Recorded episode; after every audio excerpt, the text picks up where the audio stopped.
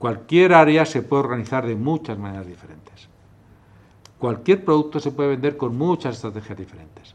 Entonces, no hay una única manera buena de hacer las cosas.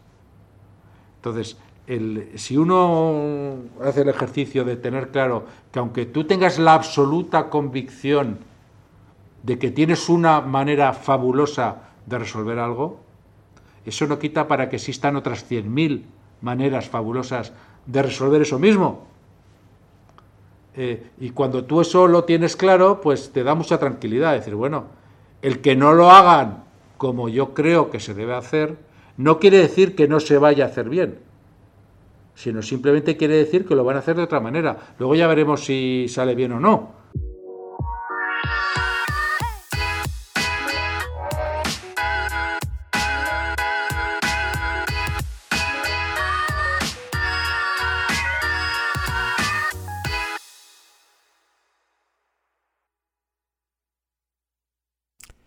Mi invitado del día de hoy es Raúl Benito. Raúl es empresario desde los 17 años, es originario eh, de España y en algún momento de su vida, en el 2010, decidió reinventarse. Estaba insatisfecho, inquieto por hacer algo diferente. Así que hizo un acto de liberación y así es como empezó un proceso de llegar a la a la autogestión. Raúl y yo conversamos el día de hoy sobre el modelo de holocracia, una herramienta organizacional que la holocracia organiza las tareas y no a las personas.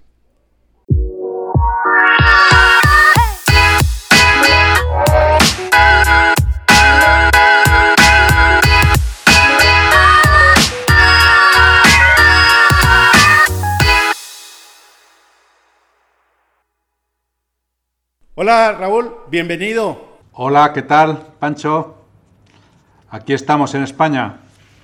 Muy bien, muy bien. ¿Y, eh, exactamente en España dónde te encuentras? En una ciudad del norte de España, limítrofe con Francia, ¿eh? que se llama Huesca.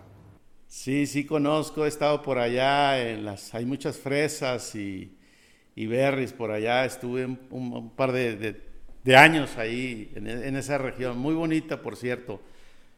Muy bien. Pues Muy próxima a Zaragoza, que es la gran ciudad más próxima. ¿eh? Y pues bueno, es una zona que tiene el norte, tiene montaña, nieve, esquí, tiene una, zona eh, baja, pues que es prácticamente desértica, pues tiene una gran variedad eh, de paisaje.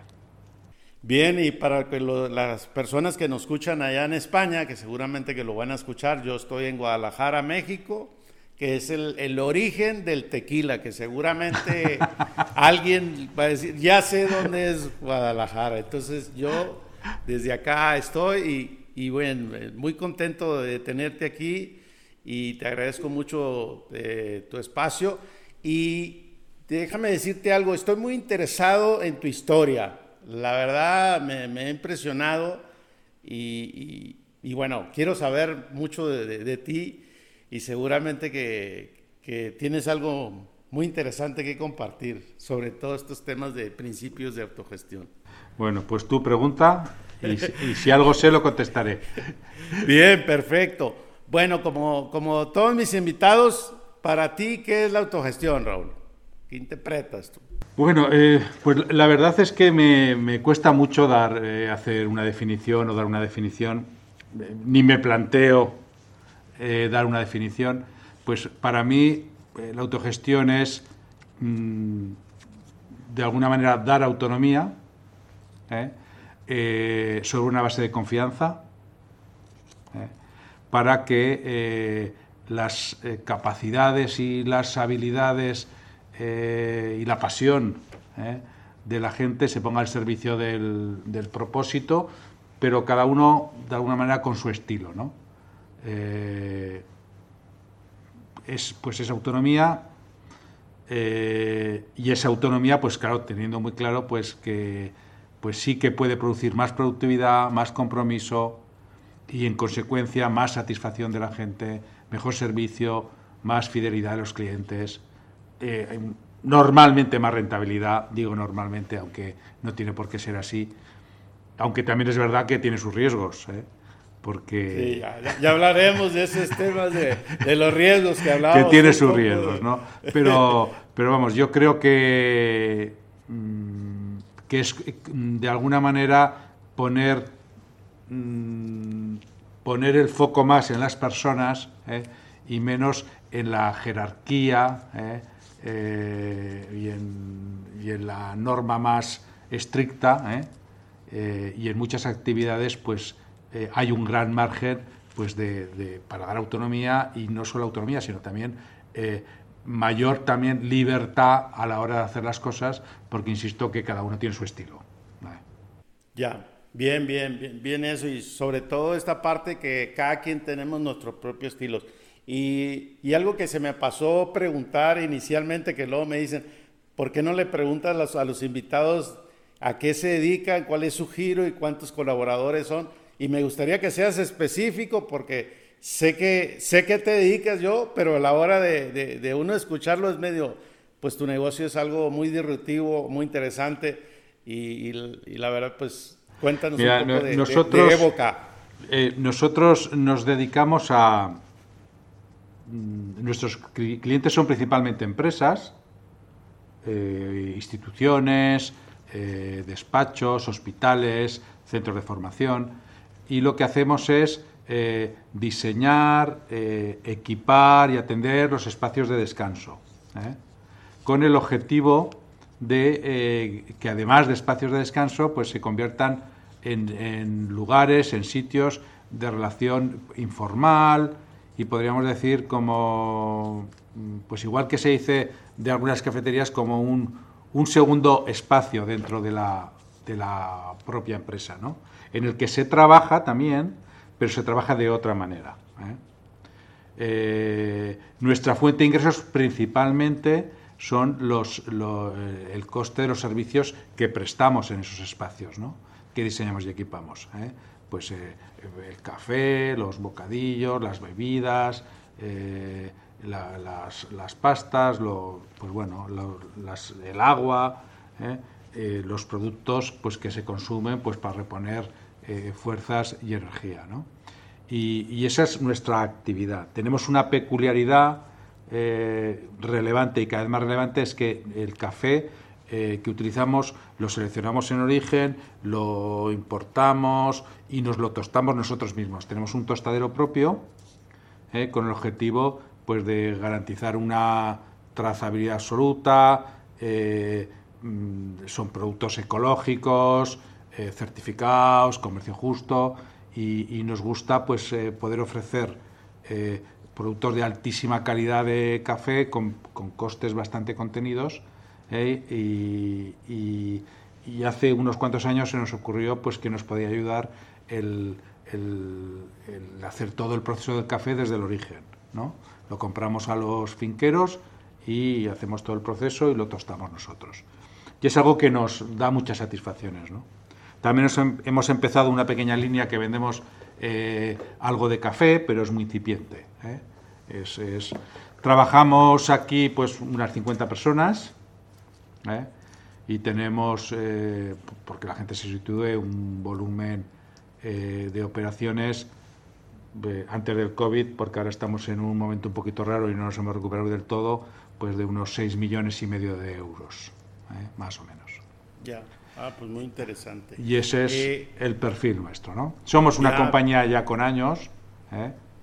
porque tenemos... 40 años, Sí, 40 años, 40 años. Claro, claro, sí, ya, ya, ya, pues ya es, no, no antigua, pero ya sí...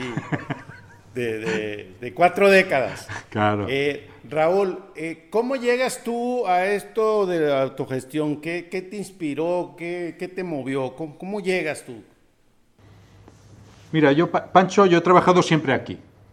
¿eh? Eh, a mí cuando me preguntan eh, y me dicen, bueno, y, me hablan de tu, cuál es tu trayectoria empresarial, y dije, pues yo nací aquí, porque solo he trabajado aquí. Esta compañía yo trabajo, la fundé con 17 años y, y sigo en ella, ¿no? y siempre pues he tenido cierta inquietud, lo personalizo, ¿eh? pero aunque lo personalice, es decir que muchas personas me han acompañado en esa inquietud y en ese proceso, ¿no? ¿Eh? Entonces, pues a lo mejor es más propio decir que siempre hemos tenido pues una inquietud de, pues, oye, de a partir de una cierta insatisfacción, ¿eh? de, que las, de que las cosas hay que hacerlas de otra manera, eh, que esto no es redondo, que esto no funciona, que es muy ineficiente, que estamos, estamos dejando, desaprovechando muchas capacidades por el camino. No estamos exprimiendo las satisfacciones que esto puede dar a muchas personas. Eh, le estamos hurtando a los clientes muchas eh, mm, oportunidades de mejor servicio. a nuestros proveedores estamos también se están perdiendo un mayor desarrollo, eh, podemos conseguir un mayor impacto en, nuestro entorno. Pues a partir de, cierta insatisfacción en que lo que estamos haciendo y cómo lo estamos haciendo, pues oye, algo hay que cambiar ahí, ¿no? ese gusanillo, ¿eh? siempre, siempre lo hemos tenido. nos pasa. siempre hemos tenido. ¿eh? Pero también es verdad que en los últimos años sí que se había ido acentuando el, un poco el, oye, que esto no puede ser, que es que, no puede ser. ¿eh? Eh, eh, una gran falta de fe en, los modelos tradicionales y en cómo se gestionan normalmente las empresas. ¿no? ¿Este qué año fue cuando empiezas a decir? pues mira, yo creo que es como una especie de un crescendo, es un crescendo, un crescendo, un crescendo, un crescendo, un crescendo. Y yo creo que empezamos a tener eh, bastante, hubo un, cambio relevante como en el año 10, ¿eh? pues que tomamos como una especie de, decisión, eh, no, no, no, solo de gestión, sino de vida, de relaciones con el entorno, de clientes. Fue un poco decir, oye, mira, vamos a, a ser como nos da la gana. Y al que le parezca bien, que le parezca bien, y, al que no, que se dé un paseo. ¿Eh? Como dicen ustedes allá, por que le den no sé por dónde, pero bueno, eh, vamos a omitir esa eh, De manera consciente, pues hicimos como una especie de acto de liberación, ¿no? Como, oye, vamos a, vamos a actuar de otra manera, ¿no? Y a partir de ahí, pues se empezaron a cambiar bastantes cosas, pero a, partir de una empresa que ya era poco normal, ¿eh? Era una empresa que siempre ha sido una empresa especial, y una organización especial, ¿eh? Pues empezamos a, pues a cambiar eh, bastantes cosas, ¿eh? fue un proceso. ¿eh? me cuesta definir años y pues a partir de en el 10 cambiamos la marca, que antes teníamos un nombre diferente. poco después también nos cambiamos de instalaciones, son instalaciones pues que nos permiten trabajar más a gusto. Mm, algo después pusimos en marcha una política de de participación en resultados económicos de toda la compañía. ¿eh? Nosotros repartimos del, resultado financiero el 20%, del resultado económico de la compañía el 20% entre toda la plantilla, a partes iguales. ¿eh? Partes iguales. A partes iguales. Eso es, en eh, la ley en, España, ¿cuál es el reparto de.? No, en, la, ninguno. No hay, no hay que repartir nada. No hay que, no, en, en, México sí, es el 10%. Ah. En España, No, en España no, no hay la, norma, la ley no establece nada y es poco habitual que se haga un, un, reparto de beneficios. ¿eh? ¿Eh? Sí que existe el concepto de paga extraordinaria, pero no conecta en realidad en nada con el resultado, ¿no? Sí, más. Sí, sí. Eh, y pues bueno, llegó un momento en el, en el que empezamos a explorar, pues bueno, oye, ¿y qué se está haciendo por ahí, no? ¿Qué, qué, hace la gente, cómo, cómo se están organizando. ¿no? Eh, hubo un punto de inflexión relevante que fue con la lectura del, libro de la luz, que lo tengo aquí. Sí, buenísimo. Sí, pues que, mm, que la lectura, que es muy, un libro muy inspirador, pues eh, claro, eh, ves casos en los que realmente las cosas se hacen de otra manera. Y, y dices, hombre, pues si alguien lo hace de otra manera, será que se puede. Claro. ¿No? Dices, bien. Y lees casos en los que las cosas se hacen de otra manera, de manera bastante radical. ¿eh? De. Manera, de manera muy distinta. Bien. Sí, también es verdad que, que el Frederic este, al que no tengo el gusto de conocer, se tiene que dar la vuelta, se tiene que dar la vuelta al mundo para encontrar ocho o nueve empresas. ¿eh? Lo que también eh, quiere decir que hay muy pocas organizaciones haciendo las cosas de manera radical, de manera diferente, y, y que hayan sobrevivido. ¿eh? Eh, en realidad son muy pocas, muy pocas, muy pocas. Pues bueno, de la lectura de- del libro, pues vimos, oye, pues que, que podíamos, llegamos a la convicción de que, de que era buena idea iniciar pues un camino y empezamos a, a curiosear, a, husmear, a leer más, eh, exploramos qué se estaba haciendo en España, eh, hablamos con la gente de K2K, ¿eh? no nos convenció su modelo, ¿eh? Mm, y al final llegamos a la conclusión de que una buena herramienta para nosotros podía ser la holacracia. ¿eh?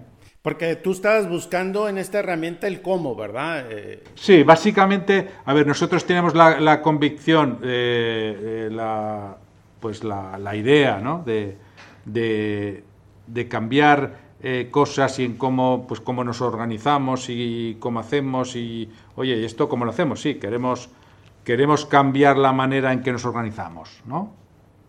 Y al final la holacracia, para una empresa como la nuestra, que es una empresa que siempre ha sido un poquito, pues ha sido bastante caótica, ¿no? Es como eh, muy poca estrategia, eh, mucho dejar fluir, eh, muy pocos Muy protocolos, sí, muy pocos protocolos, muy pocas normas. Yo qué sé, para que para ilustrar esto de pocas normas, nosotros teníamos teníamos hasta un concepto eh, interno que lo llamamos flexinorma. flexinorma. Es decir, bueno, Ya me imagino. de esto es, esto es una norma, pero por sus características la vamos a llamar flexinorma. Es como una orientación ¿eh?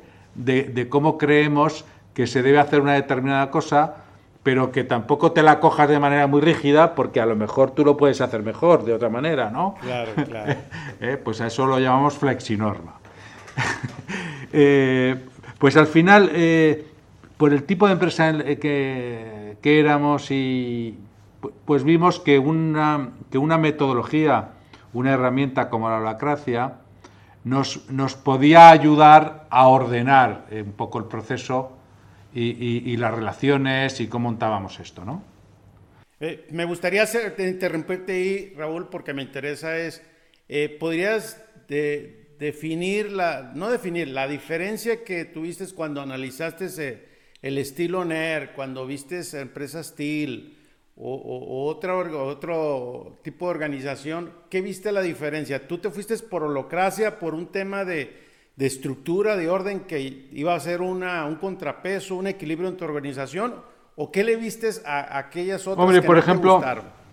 Por ejemplo, del, del contacto que tuve con NER, que fueron varias, co- um, algunos intercambios de información y un encuentro personal que tuvimos y, algunos vídeos que vi y lecturas que hice de su modelo, ¿eh?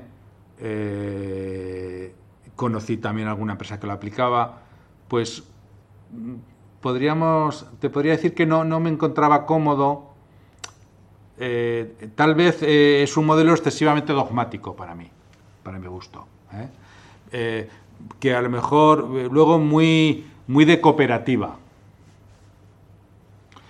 Eh, muy con unas con una especie de modelo de oye pues tú tomas aquí una decisión nos lo dejas a nosotros y nosotros aquí eh, montamos una pseudo cooperativa no en la que no en la que una de las normas es que no se puede despedir nunca a nadie por ejemplo no pues pues yo creo que algunas veces no solo se puede sino que se debe despedir a gente Y nos pasa, y nos pasa. Claro, desafortunadamente, no sé si me explico. sucede. Lo Sí, estupendo sí, es sí. que nunca haga falta eh, eh, por ninguna razón, ¿no? Pero mm, lo encontré demasiado dogmático, ¿no? Yo, como esto es una tertulia entre amigos, eh, te diré que en confianza a mis amigos les dije, esos de NER son una guarida de comunistas. Perdón, digo, me da risa por el, mensaje, pero no por... Pero entiendo tu... Con mucho cariño, porque son gente que despiertan cariño, ¿eh? pero yo no, me encontraba cómodo con su modelo, ¿eh? No me encontré cómodo con su modelo. Claro, claro, claro. Y, sí, son extraordinarios, la verdad, hacen muy buenas cosas. y lo entiendo y lo sé por qué lo digo y no quisiera que, se interprete como un rechazo, ¿no? Al contrario, ¿no? Por eso fue la pregunta y gracias por tu honestidad y transparencia, que lo que busco, como te lo comenté, es que pues compartir cosas de que, que se... Oye, están haciendo una gran labor y para muchas empresas es un modelo fabuloso, ¿eh? y, ya te digo que, me despiertan pues cariño, pero yo, yo, yo pensé eh, que, que no que no me encontraría cómodo, mm, incluso personalmente, ¿no? ¿Eh? Bien. Eh, pues es de, alguna manera es una organización eh, que, cuestiona también, si voy a, temas de fondo, cuestiona el capitalismo. Yo, no cuestiono el capitalismo, lo que entiendo que, porque entiendo que el capitalismo de verdad está más cerca de, de, muy cerca de mis ideas, ¿no? ¿Qué pasa? Pues que hay mucha perversión del capitalismo y mucha manipulación del capitalismo y, mucho y mucho oligopolio y mucha influencia política donde no la debe haber y mucha compra de, influencia, ¿eh? pero cuando dejas las cosas en su sitio y que es relaciones libres entre productores de productos y de servicios y consumidores, y el libre tiene mucho alcance, ¿eh? Pues entonces todo eso funciona bien. ¿eh? Entonces yo en ese modelo creo, no lo cuestiono. ¿eh? Lo que sí que entiendo que las relaciones eh, entre las personas y la forma en que se organizan las, las personas en las empresas tiene que cambiar. Eso sí que lo tengo muy claro. Eso que, por eso estamos aquí, que es parte de lo que nos une. Y, bien. Entonces, vimos que la holacracia, vimos que la holacracia era como por, por decirlo de una manera, era una, una, una, herramienta, una guía, algo que nos, que nos permitía ordenar eh, las cosas ¿eh? Eh, para, para simplificar un poquito algo que teníamos que iba a ser muy complejo. Claro. Y dice, oye, pues ya, si, como esto va a ser difícil, pues pensamos que nos, llegamos a la conclusión de que nos venía bien, pues, pues pues un, modelo de, oye, pues esto lo hacemos así, esto lo organizamos así, existen estas figuras, esta forma de, gestionar las tensiones, los círculos, los roles, eh, tenemos una buena herramienta para ponerlo todo limpio, los proyectos, los indicadores, pues mm, nos pareció que nos podía ayudar. ¿eh? Y a partir de ahí hicimos pues indagamos sobre algo sobre la holacracia, de la holacracia habla la luz también en su libro. También es verdad que muy poco ¿eh? y de una manera mm, muy, ligera. ¿eh? Eh, vimos que la holacracia en España era una absoluta desconocida. había un par de empresas que utilizaban la herramienta cuando nosotros lo empezamos. ¿En qué año fue esto, Raúl? Pues yo creo que nuestros primeros movimientos, ahora estamos a ver que me sitúe, 20, 19, yo creo que fue en el 18. ¿eh? Entonces, a partir de ahí empezamos a, investigar, a mirar, vimos que eh, en España pues tampoco había prácticamente experiencia, en Europa había poca, ¿eh? muy poca.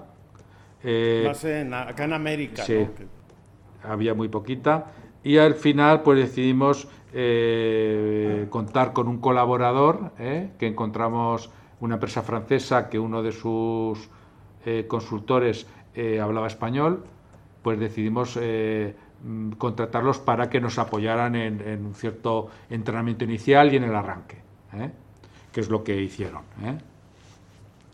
que fue un acierto tomar esa decisión porque pues de alguna manera pues nos dio facilitó el proceso, lo agilizó, eh, lo ordenó. ¿eh?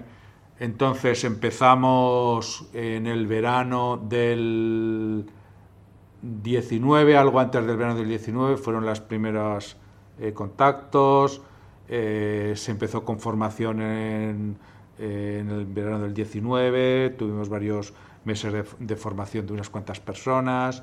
Una de las personas del equipo la mandamos a Holanda, una semana de formación, que es el que más ha liderado todo el proceso después, desde el punto de vista, mm, podríamos decir, práctico y de la herramienta y eh, se creó un, primer círculo de pilotaje del proyecto, de personas formadas en la herramienta, y el despliegue al resto de la empresa se empezó en enero del 20. Ah, antes de pandemia. Antes de pandemia.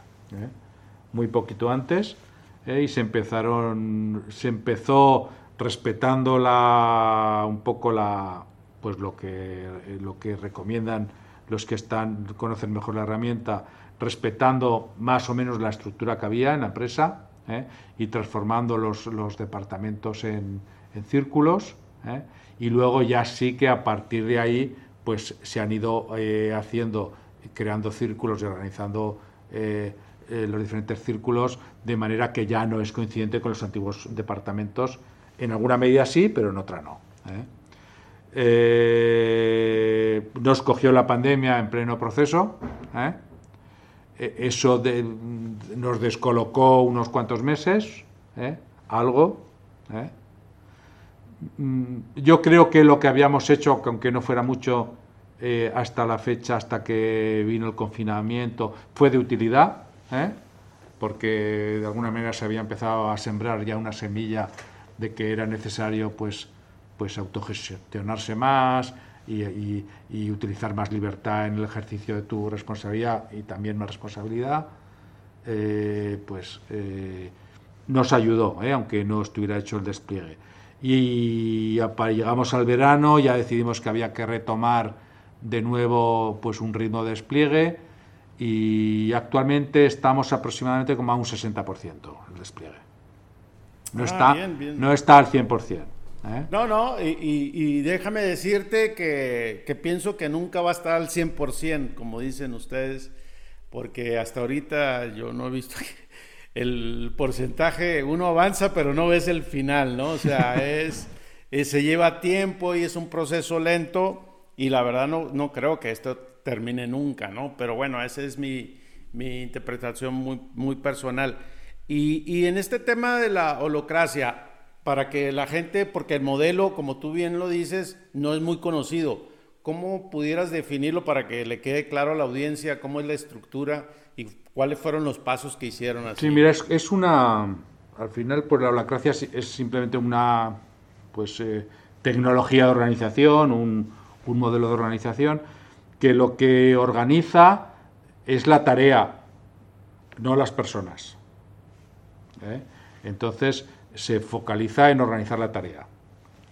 Eh, y utiliza, pues, pues hay algunos elementos eh, muy relevantes dentro de la holacracia que son, eh, al final podríamos decir que cogemos todas, todo, todo lo que se hace en la empresa y lo partimos en, trocitos que son roles, por decirlo de alguna manera. Claro, que son roles que tienen un, un propósito, pues unas responsabilidades, unos límites, también puede tener ¿eh? en, su autonomía, eh, y esos roles los puede ocupar una persona. ¿eh? O varias personas pueden ocupar un rol, también. Y lógicamente una persona puede tener varios roles, que es lo normal, como te puedes imaginar, porque está todo mucho más desmenuzado que, lo que normalmente estaría en una empresa la asignación de tareas. ¿no? Y esos roles, cuando eh, su complejidad es tal que no los puede ocupar solo eh, una persona y hay que desmenuzarlo en, más trocitos, por decirlo de una manera, pues se convierten en círculos. ¿eh? Y esos círculos, pues forman parte de esos círculos, hay varios roles que ocupan varias personas. ¿no? Mm, esos círculos eh, son los, los, ámbitos de trabajo más cotidianos de, cooperación entre personas ¿eh? Eh, y se organizan, tienen pues la, la, holacracia pues te facilita pues unas pautas muy claras de cómo organizar la vida de esos círculos. Tienen dos tipos de reuniones, dos formatos de reuniones, podríamos decir, holocráticos, que son las reuniones tácticas, que es para hablar de asuntos operativos, tácticos, y lo que son las reuniones de gobernanza, que son para tomar decisiones sobre cómo se organiza ese círculo, ¿no? qué, roles crea, eh, qué responsabilidades tienen los roles, qué políticas tiene, eh, pues ese tipo de cosas. El, círculo tiene un lead link, que es una figura pues, eh, que no es por elección, sino que el lead link lo nombra el, círculo superior que contiene ese otro círculo, por decirlo de manera. en una empresa como la nuestra, yo soy el lead link del círculo eh, más grande ¿eh? y nombro los link de los círculos más pequeños. Y luego si esos círculos tienen... Eh, si esos círculos tienen dentro de otros círculos, pues lo nombraría el link superior a ese siguiente círculo. exacto. Como nosotros somos una empresa pequeña, pues tampoco hay círculos dentro de círculos, ¿no? Salvo el principal y otros que hay dentro. Pero una empresa grande habrá, normalmente habrá bastantes círculos contenidos unos en otros. Eh, sí que tiene eh, pues unos, unos puestos eh, clave que son, que son elegidos de manera democrática dentro del, círculo, que son el, secretario y el, pues como podríamos decir, el, el, que organiza las, las, reuniones. Las reuniones, el que da la palabra, pues esa, esa figura. Eh, es, una, es una tecnología eh, que aprovecha muy bien, a mí es una cosa que me gusta mucho, eh, la, potencia positiva que tienen las tensiones. Eso a mí... Y, aquí en, las tensiones me gustaría que también expliques un poco de las tensiones, cómo las manejan ustedes y cómo les va, porque las tensiones todo el mundo piensa que es algo malo, ¿no? Y no sabemos que es algo, una oportunidad para corregir, pero pero hay personas que dicen, bueno, ¿por qué detención? Esa palabra, cuando menos en México, tiene mucho peso, ¿no? Negativo, no positivo. Y me gustaría de ahí que... claro, normalmente... ejemplos, Claro, en una organización tradicional, eh, eh, con un modelo tradicional de gestión, normalmente las tensiones son fuente de, disgusto, de conflicto, de, malas relaciones entre las personas. Eh, las tensiones eh, producen normalmente en las organizaciones cosas negativas. ¿eh? Yo creo que la holacracia lo que facilita es eh, que las tensiones estén al servicio del bien en vez de al servicio del mal. ¿no? Al final una tensión, oye, pues no es más, es, la tensión no es más que la, diferencia que hay entre lo que uno, donde uno cree que debería estar algo y donde percibe que está. ¿no?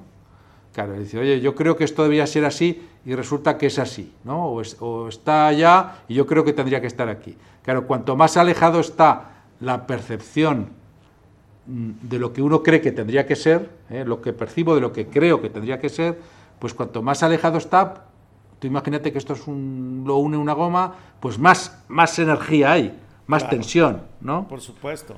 Pues esta energía ¿eh? que hay en las tensiones, que, es, que hay en ese decalaje entre lo percibido y, lo que uno cree que debería de ser, esa energía, la holacracia, yo creo que sí que tiene mucha eh, capacidad para poner al servicio del, bien. ¿eh? Porque las tensiones se fomenta de una manera sistemática que se pongan de manera transparente, se presenten a los demás de manera transparente, y se hable abiertamente de las tensiones ¿eh? y, al final esas tensiones, eh, mm, eh, por decirlo de una manera, están generadas por la acción de, roles que ocupan personas y pues bueno, al, al hablar mm, francamente sobre esas tensiones y al buscar soluciones en las que se esté de acuerdo para resolver esas tensiones, pues bueno, eh, pues se libera mucho, se, libera muchísima energía positiva, ¿no? Al servicio del, del, propósito de que todo funcione mejor.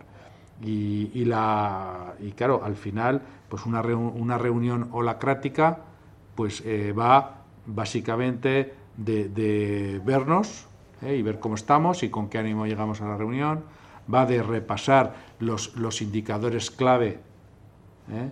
de, las diferentes tareas, cosas, proyectos, cosas que pueda tener entre las manos los roles que ocupan, que están en ese círculo, va de repasar los proyectos como están ¿eh?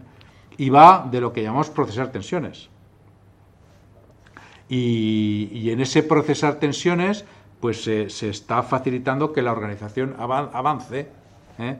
de una manera muy, muy evolutiva y de una manera muy natural.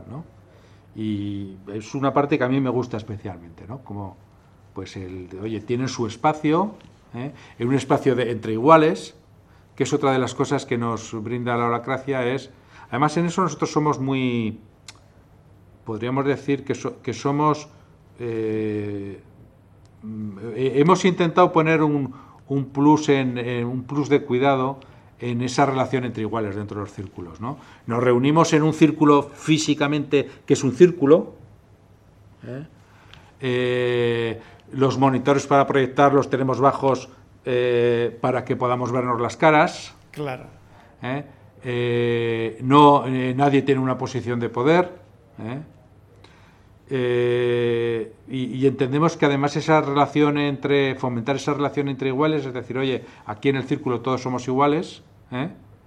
Eh, ya sabemos eh, que por mucho que queramos, mm, hay, posiciones de, poder, de influencia, de, eso es inevitable, ¿no? Pero sí que hacemos un esfuerzo en que esos encuentros, esas reuniones, hacemos el esfuerzo de que todo el mundo se sienta con igualdad de libertad de, exponer, de plantear sus, sus tensiones, ¿eh? de, entender, de preguntar, de saber, eh, porque entendemos pues bueno que, es, que es algo eh, importantísimo para que el proyecto nuestro pueda, pueda funcionar. ¿no?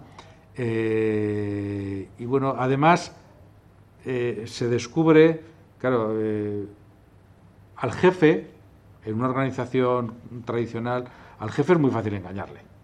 A mí me, eh, contarle una milonga a tu jefe es, muy, es muy fácil, ¿eh?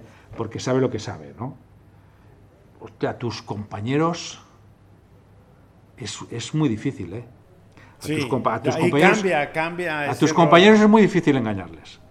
no, no les puedes contar una milonga, una historia, porque eh, te ven a la primera frase que estás vendiendo una moto, ¿no? Eh, entonces, eh, si se consigue una participación entre, igual, entre iguales, eso construye una, una, una, relación con mucha más sinceridad, ¿no? de que la gente pues, pues dice que lo que piensa, pero hay que conseguir que, que, se sienta segura cuando, cuando lo dice, ¿no? que no esté realizando un deporte de riesgo diciendo lo que piensa. Bien, Raúl, me gustaría que pasemos a esta parte de que te decía, tú como fundador, como, como presidente, y que llevas este liderazgo y que llevaste la iniciativa de esta parte que no te movía, me gustaría que, que, nos cuentes un poco de ti, de cómo, cómo te va cuando, cuando ves situaciones de riesgos, cuando sabes que tienes que escuchar la opinión de todos y tú tienes la solución, cuando, cuando nos sucede que, que, imponemos nuestro poder, aunque no queramos, pues esta autoridad de, accionista, del CEO, del presidente, pues eh, eh, a lo mejor tú ya te la quitaste, yo, a mí me cuesta trabajo porque ya, ya acepté que eso es así, eh, pero quisiera que, ya entremos a esta parte de tus experiencias, de tus vivencias, de lo bueno, de, la parte oscura, o sea, ¿cómo, es que vivimos esta situación y que también generamos ansiedad eh, y, somos vulnerables, igual que cualquier organización y, hay errores? ¿Por dónde te gustaría empezar? ¿Qué se te viene a la mente como decir, mira, te voy a contar un último caso y, por ahí? Eh, a ver, eh, yo creo que eso, eh, la, al menos mi, mi, experiencia, ¿no? Y entiendo que a lo mejor no sirve para todos. Eh, yo creo que un proceso eh, de este tipo hay que afrontarlo con pragmatismo. ¿Eh? Bien. Eh, mira, a mí me gusta explicar que la gente, todos los que trabajan en una empresa, todos, desde el primero hasta el último, en sus vidas fuera de la empresa hacen cosas complicadísimas. Sí. Y toman decisiones de grandísimo alcance. ¿eh? Eh, mm, eh, deciden qué hacen con su vida, han decidido qué estudiar, qué no estudiar,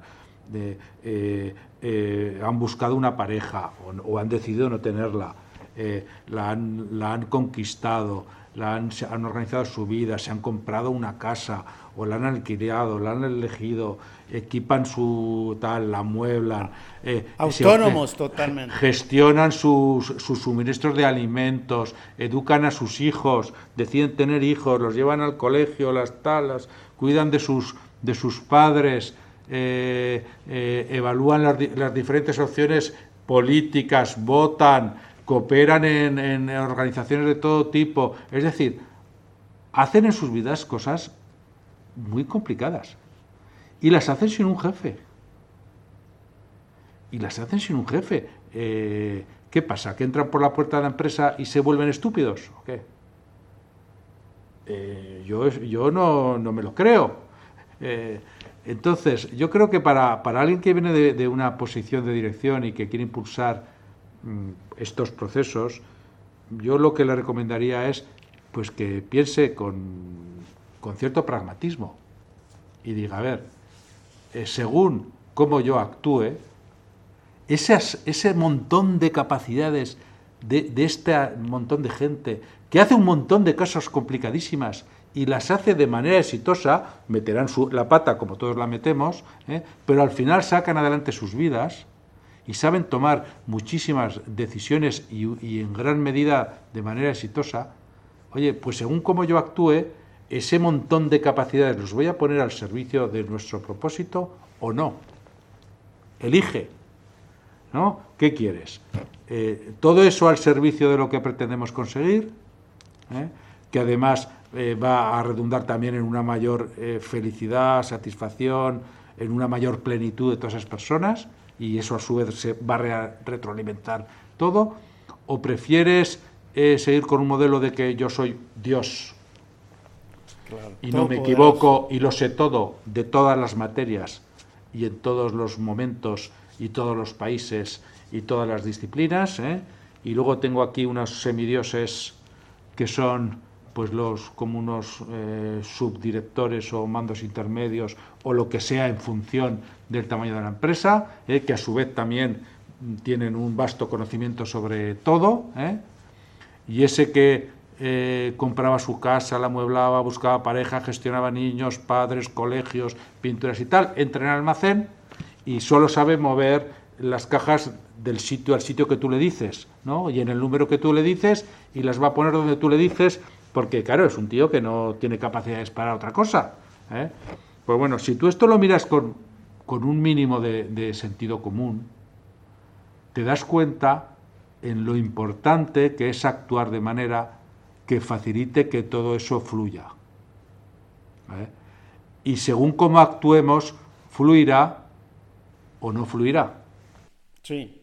Y, eso depende más bien del, líder, del fundador, que fluya esto o depende de todo. ¿Dónde inicia ese, ese fluir? Yo creo que, yo creo que depende, yo creo que, depende de todos, pero eh, depende de todos en un a ver, eh, si tú quieres que los que te rodean actúen de una determinada manera, mm, podríamos decir, el ejemplo no es que sea lo más importante, es que es lo único importante.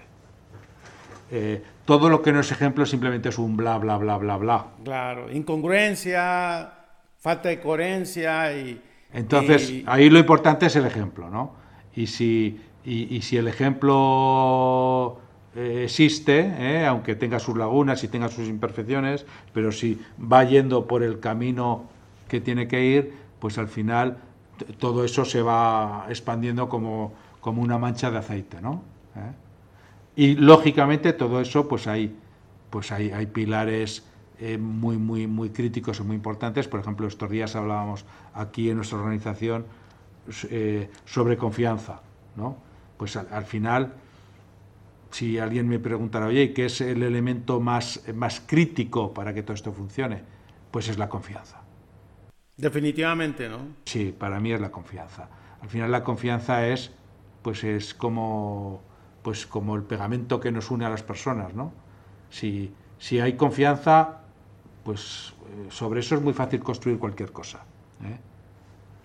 ¿eh? ya sin confianza, pues... Eh, va, restando, ¿no? Y más en un tema de transparencia y honestidad, donde las cosas tienen que fluir y tienen que ver conversaciones, pues directas. Pero incluso, pero una confianza, entendiendo la confianza, más allá que la, que la confianza estrictamente profesional, de que uno es ¿A qué te refieres es, algo, es algo profundo, ¿eh? es algo Con esta confianza, ¿a qué te refieres con este tipo de confianza que hablas? Eh, pues hombre, yo puedo tener un, compañero eh, sobre el que me puedo preguntar, y él se puede preguntar sobre mí, lógicamente. Oye, ¿tú le tienes la confianza para encargarle tal tarea? ¿Tienes confianza profesional? Dice, sí, Sí, eh, lo que le encargo lo hace razonablemente bien, confío en él, muy bien. Pues yo qué sé, pregúntale también, bueno, ¿y tú le confiarías la administración de tu dinero? Y ahí está ese, ah, ¿eh? ese nivel de confianza que te, que te refieres. Eh, mm, yo entiendo que, que, que, hace falta algo más que confianza profesional, hace falta confianza personal, ¿no? Confianza personal. Va, eh, me gusta, me gusta esta parte, cómo lo interpretas y cómo lo vives, porque sí hay una diferencia. Y sobre todo muchas veces uno también, si confías de ti mismo y confías en los demás, ¿no? Este, entonces son otros tipos de confianza, al menos así lo vivo yo y, te lo quiero compartir. Yo también digo, yo confío en mí mismo y confío en los demás. Conecta con la confianza también, mm, pues el entender pues que las personas, lógicamente, nos equivocamos. Nos equivocamos por, porque nos equivocamos a la hora de, medir eh, consecuencias, nos equivocamos a la hora de definir una estrategia, nos equivocamos a la hora de utilizar una determinada herramienta para resolver algo, nos equivocamos a la hora de decidir algo, desde el punto de vista práctico a la hora de definir un precio, a la hora de calcular un coste, a la hora de de comprar un equipamiento porque pensamos que a la hora de hacer una estrategia comercial, las personas nos equivocamos. ¿eh? igual, claro, igual que para estar vivos y sanos mentalmente tenemos que ser razonablemente tolerantes con las equivocaciones propias, porque si no terminaríamos locos, ¿eh? tenemos que entender que cuando, eh, cuando a los demás les das eh, autonomía y mayor libertad de actuación eh, y, les dejas claro cuál es el marco, si es que hay un marco, ¿eh? y hablas con transparencia y confianza de cuál es la responsabilidad de, cada uno y qué importancia tiene ser consecuente con esas responsabilidades, pues bueno, por supuesto que nos vamos a equivocar. No solo eso, sino que es tremendamente preocupante que la gente no se equivoque porque si las personas no se equivocan, significa que no tienen el grado suficiente de, confianza y autonomía como para tomar eh, caminos y adoptar decisiones con cierta dosis de riesgo. Ya, y en esta parte. Entonces, el que la gente no se equivoque es un mal indicador, desde mi punto de vista. Eh, en esta parte que hablas de, de, de equivocarse, de toma de decisiones y riesgos, eh, usualmente en la organización con ustedes, ¿cómo es? ¿Hasta dónde permite que te equivoques y asumir? Porque al inicio hablabas de que esto también tiene sus riesgos. ¿Qué cosas has visto eh, en tu organización como, pues, como la parte oculta de esto, ¿no? De, decir, mira, me ha pasado esto y, he vivido este tipo de situaciones. Pues, no te, así no te podría anunciar eh, pues nada en concreto, porque Mm, entendemos que equivocarse es algo natural, ¿no? Y todos los días nos equivocamos en un montón de cosas, pequeñas, medianas o grandes, ¿no? Eh, grandes todos los días, pues nos falta, nos falta día para hacer equivocaciones grandes todos los días. Pero eh, es, algo natural. Eh, cuando alguien se equivoca, lo, simplemente lo que hay que hacer es poder hablar con naturalidad de lo que ha fallado y hacerla un poco la autorreflexión de, oye, ¿qué hemos aprendido con esto? ¿no? Sin más. y a partir de ahí, Mm, no es ningún motivo ni de censura ni de eh, ni de nada, ¿no? Es que eh, es que no lo debe ser, ¿eh? ni, ni, por supuesto un ya te lo dije yo ni cosas de esas, ¿no? Pues pues, pues ya está. es como el, el, equivocarse es como va en el lote con los aciertos. Es como un tú no puedes pretender tener aciertos relevantes sin ninguna metedura de pata. Mm, si tú quieres quitar del conjunto las meteduras de pata, lo que vas a tener es aciertos anodinos, mm, relevantes. Me extrañaría que fueran todos, alguna vez lo habrá, habrá alguno, ¿no? Pero por definición, el acierto relevante conlleva asumir riesgos, ¿no? Y lógicamente, cuando se asumen riesgos, hay veces pues, pues que las cosas no salen como esperábamos. Pues ya está, no pasa nada. Ya. ¿Y te ha pasado en alguna ocasión de que estás con tu equipo y, tú tienes la solución de un tema, de una solución, una, una problemática, de una tensión? ¿Y tú cómo contienes esa, esa ansiedad, Raúl, de, decir, eh, vámonos por ahí, pero tienes que escuchar porque no hay imposición? ¿Cómo lo vives tú? Mira, me pasaba... Yo lo veo de una manera, ¿no? y te lo decía antes de iniciar. Me pasaba muchísimo al principio. ¿eh? Me, pasaba muchísimo. Incluso había veces pues que terminaba actuando de manera absolutamente eh, inadecuada, ¿no?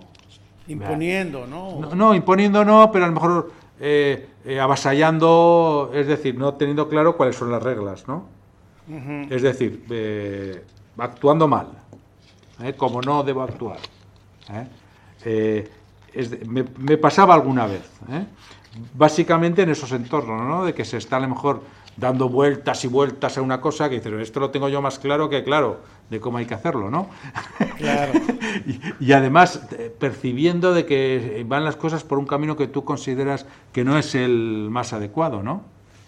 Eh, al final,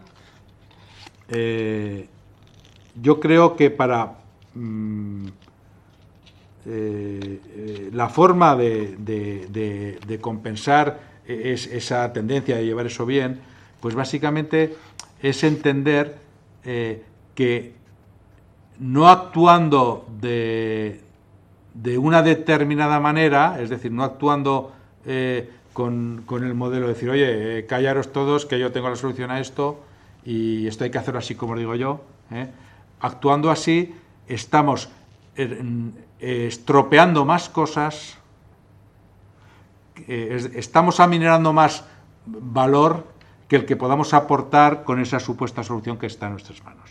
¿Me explico? Primero porque las cosas eh, nunca tienen una única solución.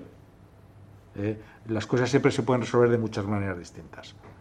Y luego además las diferentes combinaciones de, actores y de formas de hacer las cosas, eh, de personas eh, implicadas y, que están eh, y que creen en lo que han decidido y que están implicadas en la decisión que se ha tomado, eso tiene una potencia y una fuerza eh, que es muy superior a la supuesta mejor solución técnica que tú puedas aportar. No sé si me explico, porque en esta va a ser lo que cree el jefe y bueno, bueno, pues habrá que hacerlo y tal, y en cambio aquí es lo que nosotros creemos y, y, hostia, y entonces, pues eso eh, moviliza de una manera distinta, ¿no? Entonces, salvo, salvo cosas eh, muy, muy gordas que uno considere que, pueden ser eh, manifiestamente... De riesgo para la De un riesgo muy de riesgo y tal, yo creo que las normas hay que respetarlas. a ver, en la forma de gestionar las decisiones en, en la holacracia, algunas de las decisiones eh, los procedimientos que hay protegen los, los intereses, ¿no? Y yo, por ejemplo, de, yo tengo roles dentro de la organización que, que, me permite ser muy exigente con qué soluciones se, se dan para no poner en peligro la propia organización, ¿no? Eh, pero es, son circunstancias muy excepcionales en las. En por las ejemplo, que... ¿puedes comentar alguna una de que pues? Mira, por ejemplo, nosotros en, en asuntos en asuntos presupuestarios, eh, decisiones de inversiones, ese rol lo sigo gestionando yo. Ok. ¿Eh? Ese está en, en tu. Todavía lo tengo yo. ¿eh? Okay. Y cuando evolucionemos más y estemos más maduros, lo más ah, seguro sí. eso okay. lo iremos abriendo. Que, ¿no? que, es parte del aprendizaje, claro. por eso llevas claro. el 60%. Entonces, muchos de los, muchos de los, de, de los errores que pueden conectar con decisiones de inversión, ¿eh? uh -huh. pues bueno, aunque también es verdad que ese rol eh, lo tengo formalmente yo, sí que es verdad que muy a menudo dejo hacer. Aunque formalmente tengo yo el rol, ¿eh? Eh, muchas veces se me consulta sobre inversiones que, oye, haz lo que tú creas conveniente. ¿Me explico? Aunque según el, el, el, modelo de roles tendría yo ahí la decisión, ¿no? Pero, a ver, principalmente son, te diría que son cosas relacionadas con cuestiones operativas de cómo se organiza eh, un, una determinada eh, tipo de trabajos, cuestiones de cuál es la mejor estrategia comercial para abordar eh, algo sobre pues, lo que es el negocio online. Por ejemplo, esta mañana eh, he participado en una reunión en la que yo discrepaba sobre cosas que se estaban planteando ahí, ¿no? Eh, y no he llegado ni a plantearlo como tensión. Okay. Simplemente todavía, me todavía no, lo... no me, me, he callado, sin más. Porque básicamente pues hago un acto de fe, ¿no? Decir, oye, pues si estas personas que hay aquí consideran que que esto es un buen camino, pues, pues eh, eh, os dejo hacer. No sé si me explico. Eh, no, no, llega a un punto que considere que sea un peligro eh, para la supervivencia de la organización y de la empresa, eh, como para que tome decisiones de poner encima de la mesa que lo que vayáis a... No, mm, dejamos hacer porque no, no llegan a ese punto, ¿no? No llegan a ese punto. También es verdad eh, que por mucho que cultivemos una manera distinta de hacer las cosas y una mayor autogestión, al final la gente también tiene la inteligencia de, de aprovechar eh, la experiencia y el criterio de los demás. Eh, eh, la gente no es tonta, no sé si me explico.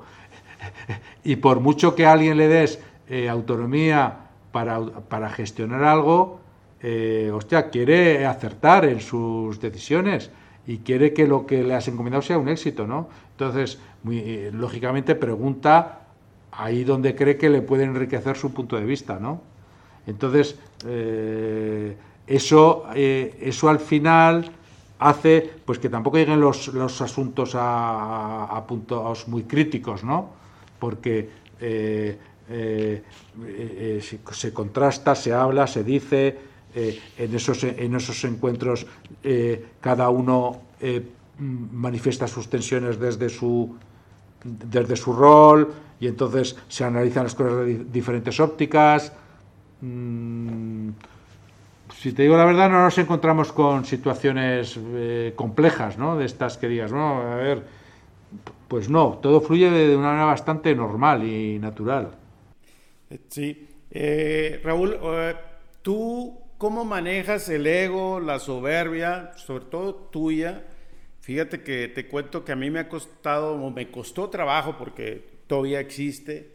Pues yo, yo imponía mucho, ¿no? Más como mi, mi estilo de control y poder. ¿Tú cómo lograste llegar a soltar o en qué nivel te encuentras? Te lo digo porque para mí fue un, bastante trabajo conmigo mismo y, y, creo que hay veces que me sale, que me de manera inconsciente y, y, y, creo que aquí en estas prácticas pues esto hay una parte muy importante, sobre todo el fundador, ¿no? O sea, ¿tú, tú cómo lo vives? Pues yo creo que voy aprendiendo, ¿eh? poco a poco, pero Ya somos dos, ya somos dos. Yo también. Poco a poco. ¿eh? Eh, sí que yo en esta casa sí que ayuda bastante que cada vez de manera más natural cuando alguien cree que se te está apoderando el ego, ¿eh?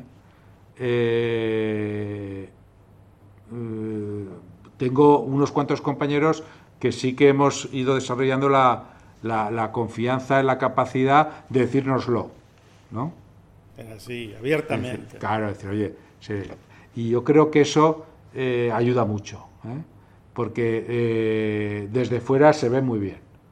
Sí, siempre, siempre. Acá pasa lo mismo. La gente dice, wow, qué organización tienen y que no sé qué, pero no han entrado adentro de la casa, quédense una semana para que vean lo que vivimos. Y a eso es donde me refiero. Yo soy consciente y le digo yo a, mis equipos, ustedes sí viven eso, yo no lo vivo porque esa parte ahí sí se dan con todos, como decimos acá en México, con la cubeta, ¿no? O sea, hasta con la cubeta, ¿no? Y luego, mira, si uno mm, hace un, pues un, ejercicio intelectual serio eh, sobre cualquier materia o cualquier asunto, tal como te decía antes, cualquier eh, problema eh, se puede resolver de muchas maneras diferentes. Cualquier área se puede organizar de muchas maneras diferentes. Cualquier producto se puede vender con muchas estrategias diferentes. Entonces, no hay una única manera buena de hacer las cosas. Entonces, si uno hace el ejercicio de tener claro que aunque tú tengas la absoluta convicción de que tienes una manera fabulosa de resolver algo, eso no quita para que existan otras 100.000 maneras fabulosas de resolver eso mismo. Eh, y cuando tú eso lo tienes claro, pues te da mucha tranquilidad. decir, bueno, el que no lo hagan como yo creo que se debe hacer, no quiere decir que no se vaya a hacer bien, sino simplemente quiere decir que lo van a hacer de otra manera. Luego ya veremos si sale bien o no. ¿Eh? Eh, Raúl, retos y desafíos de tu organización. Creo que todos tenemos retos y desafíos y estamos como en las etapas de, en las que nos encontramos. ¿En la cual se encuentran ustedes? ¿Cuál crees que sea hoy los retos y desafíos que tienen? Para Hombre, nosotros tenemos el, el reto de, que el despliegue avance ¿eh? y que alcance a puestos, podríamos decir, la parte que nos falta son los puestos más operativos. ¿eh? Pues eh, los compañeros que preparan los pedidos en almacén y parte, no todos, de los compañeros que hacen las, rutas de reparto, pues bueno, puestos más operativos. nos falta esa parte. aunque en, lo que son las rutas de atención a clientes sí que estamos avanzando en modelos distintos, fomentando mucha más autogestión en cómo se organizan y tal, y, es un modelo en el que confiamos bastante. Pero eso es, eso es uno de los retos. Y luego eh, sí que tenemos que afinar muchas cosas, pero muchas, ¿eh? Porque sí que a veces, al menos yo tengo una, pues una cierta sensación de falta de alineación, de, de falta de estrategia común, una cierta anarquía. Sí. Eh, más allá de la que eh, puede ser saludable para que la creatividad fluya, ¿no? Sí que a veces tengo un poco eh, esa sensación como de efecto colateral, de que como todo el poder está tiendes a distribuirlo más, me explico, es como todo un poco más es, un, es, un, poco más caótico. Que a lo mejor es el estado bueno de las cosas, ya no lo sé. Y simplemente eh, esa percepción mía es una manifestación de mi ego, eh, de esto sería mejor que lo ordenara yo, ¿no? a mí me pasa lo mismo que a ti, así que no te preocupes. Ahorita que te estoy escuchando, haz de cuenta que yo me estoy hablando conmigo mismo. Mira, no soy el único. Este, y decir, bueno, pues se puede hacer así podemos hacerlo así. Y luego está ahí. Y luego yo he hecho en falta, claro, tenemos muy poco recorrido todavía en, un modelo organizado, por decirlo de una manera, eh, y nos ha cogido en medio de la pandemia, que es un periodo tremendamente raro, ¿eh? pero eh, sí que creo que, que tenemos como organización que poner algo más el foco en que, las, en que uno de, los, de las consecuencias de todo esto sea mayor productividad. ¿Eh? Que mi percepción actual es que a día de hoy eso no es así. No es así. Esa es ¿Eh? una realidad. Sí. De tu punto de vista. Sí. Yo creo que eso no es así, aunque eh, sí que creo que estamos poniendo las bases para que sea así. Para llegar a ese, a ese propósito, a ese fin. Pero tal vez eh, la, la, herramienta, las, las reuniones, las, el debate, el tal, a lo mejor está consumiendo más energía de la que debería. y consume bastante energía. No, no debería, consume bastante. Eh, sí, y, cuéntanos eh, esta parte, ¿hacia dónde quieres llevar con tu organización el tema de locracia? ¿Cuál es tu propósito o tu sueño? ¿Has visualizado algo o realmente estás dejando que las cosas fluyan? Hombre, a, mm, mí las, cosas que me personalmente me, hacen sentir bien, ¿eh? pues son que la, que la, gente que trabaja aquí, mm, eh, que aquí encuentre un buen sitio donde trabajar ¿eh? y que les ayuden a desarrollarse como, pues como profesionales y como personas. Eso me, me gusta, me aporta mucho bienestar. Eh, ¿Te sientes pleno, Nelson? Sí. Eh, me gusta que, todo esto se haga con una eh, visión de largoplacista, incluso voy más allá, con una visión infinita. y me gustaría que, todo esto me sobreviviera y por mucho. Tu legado. Exacto. Me gustaría, ya no sé si lo conseguiré, pero me, me gustaría. Estamos jóvenes todavía, Me gusta eh, poder ser, aunque sea un poquito, inspiradores de otros. ¿eh? Por eso estás aquí en el podcast, por eso estamos en este conversar. Eso también me produce mucho bienestar, porque entiendo que es una de las, eh, es una de las vías para tener un impacto, más allá del que podamos tener en nuestros clientes, nuestros proveedores, en, los que trabajamos aquí, ¿no? Decir, oye, pues si podemos influir algo inspirar algo, eh, dar alguna idea eh, eh, a otros para que avancen por, por, un camino, oye, pues que creo que les puede dar muchas satisfacciones, pues eso también me gusta y me, y me, y me complace mucho, ¿no? Y bueno, y, algunas cosas que son obvias, como que, que al final, pues lógicamente nada de eso es posible si no conseguimos pues una, una rentabilidad que nos permita que todo eso se pueda construir, ¿no? ¿Eh? Porque claro, cuando... Además es una de las... Mira, yo, yo desde hace muchísimos años que me relaciono con muchos empresarios y participo en muchos foros, eh, hoy día esto suena eh, más normal, ¿no? Pero hace 25 años daba para mucho debate, ¿no? Porque claro, cuando, cuando me decían, decían, bueno, decía alguno, no, es que las empresas están para ganar dinero. Esa era de la época, o más bien es mi época, así, me creí. No, y, y, la mayoría de la gente sigue pensando que las empresas están para ganar dinero. ¿eh? Claro, claro. Y yo creo que, el, que el 99% de los ciudadanos piensan eso. ¿eh? Eh, eh, y yo decía, no, no, ganar dinero no es un objetivo, es eso es como una mira, te, puedo aceptar que sea, es, como algo necesario y es una consecuencia. ¿eh? Y hasta te acepto que sea una consecuencia imprescindible. Es como un requisito. No sé si me explico. Pero sería algo así como decir que eh, la luz lo dice, no recuerdo con qué palabras lo dice, pero se puede decir con muchas palabras diferentes. Pero es como decir que los humanos existen para respirar o los humanos existen para comer. Pues no, los humanos eh, no existen para respirar. Si no respiran, lógicamente no pueden existir. Pero su razón de existir no es respirar. Pues la razón de existir de las empresas no es ganar dinero. Sí que lo es la razón de existir de los accionistas.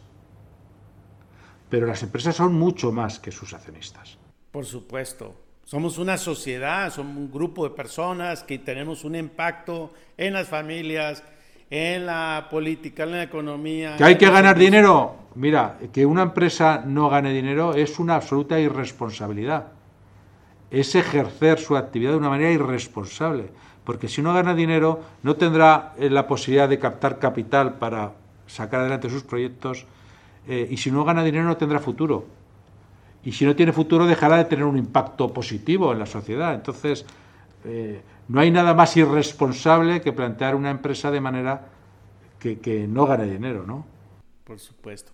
Raúl, ¿con qué te gustaría cerrar este, este conversar, este episodio? Pues hombre, me gustaría cerrar dándote las gracias. ¿eh?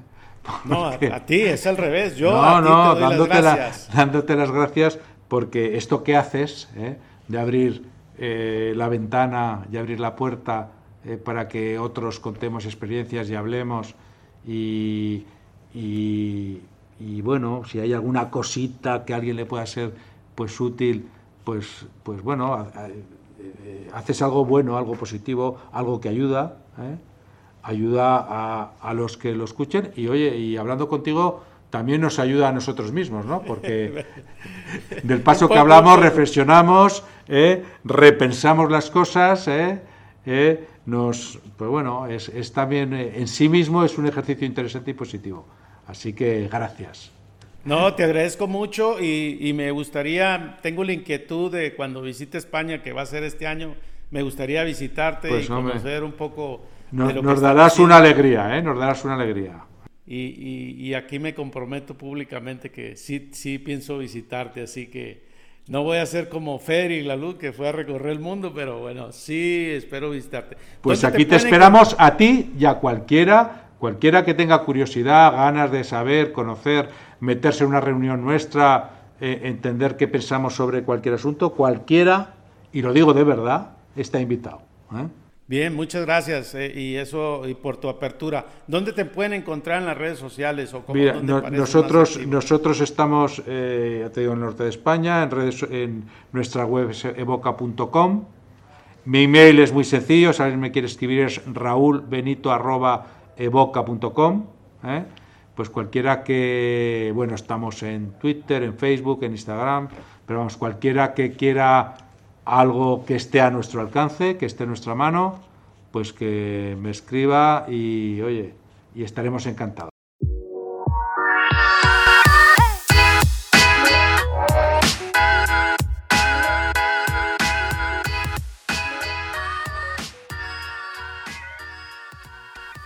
Mi aprendizaje el día de hoy es que Raúl comparte el 20% de las utilidades, lo cual lo he escuchado varios empresarios y me impresiona.